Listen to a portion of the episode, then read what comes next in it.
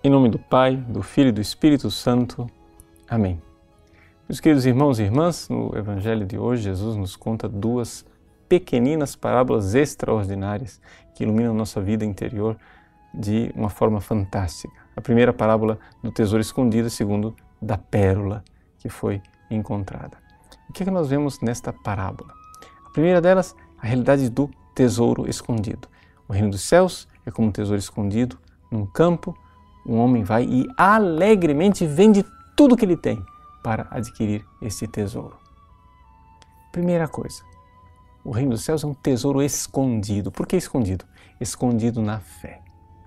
Aqui nós temos que entender isto: que este tesouro está escondido na fé, Deus se esconde de nós. Deus não se revela plenamente. Deus está envolto num véu e nós podemos chegar a Ele através da obscuridade da fé. E por que Ele quer isto? Porque Ele quer o nosso amor.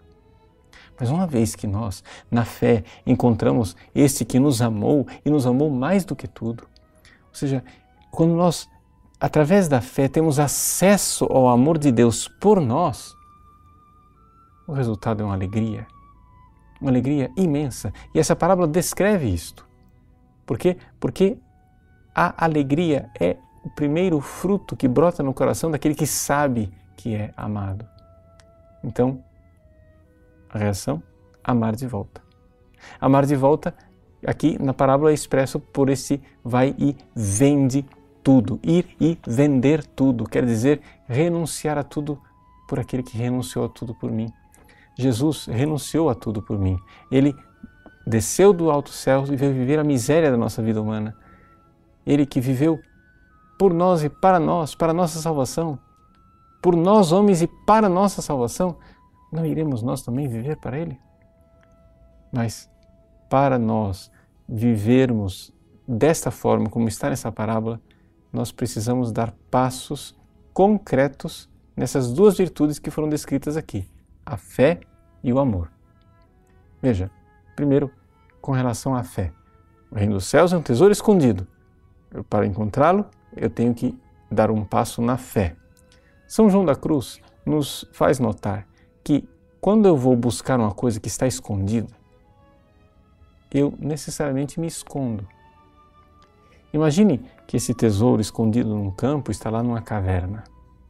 A pessoa que entra na caverna para buscar esse tesouro nos recônditos daquela caverna irá se esconder também, ou seja, ela irá ficar longe da vista das pessoas. Então, é aqui a realidade da vida interior. Quando Jesus nos ensina a rezar, ele diz: entra no teu quarto e o teu pai que vê no segredo irá ouvir a tua oração. Onde é esse quarto onde eu devo entrar? Onde é esse lugar recluso, escondido, onde eu devo é, entrar para encontrar o tesouro?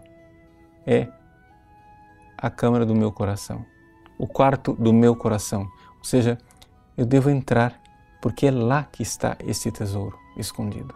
Mas eu não irei encontrar o tesouro se eu não tiver fé, verdadeiramente fé. Para isso, eu preciso não somente me recolher, eu preciso também, de alguma forma, fazer silêncio, porque porque o barulho do mundo exterior não irá permitir que eu me encontre com esse tesouro. Deus fala ao nosso coração, mas ele fala através de sussurros. E se nós continuarmos agitados, nós não iremos nunca encontrar esse grande tesouro num ato de fé. Uma vez que nós o encontrarmos, não será difícil responder. Não será difícil amar de volta quem nos amou assim. Então nós precisamos amar concretamente, de forma bem real, renunciando a nós mesmos. Esse vai e vem de tudo é vai e renuncia a ti mesmo, toma a tua cruz dia após dia, ou seja, entrega a tua vida pelos teus irmãos, amando Cristo nos irmãos, que esse é o lugar concreto de nós amarmos nosso Senhor. Pois bem, um único versículo, uma parábola grandiosa, a parábola do tesouro escondido. Ilumina a nossa vida interior. Vivamos essa parábola e nós então iremos receber o grande tesouro. Deus abençoe você.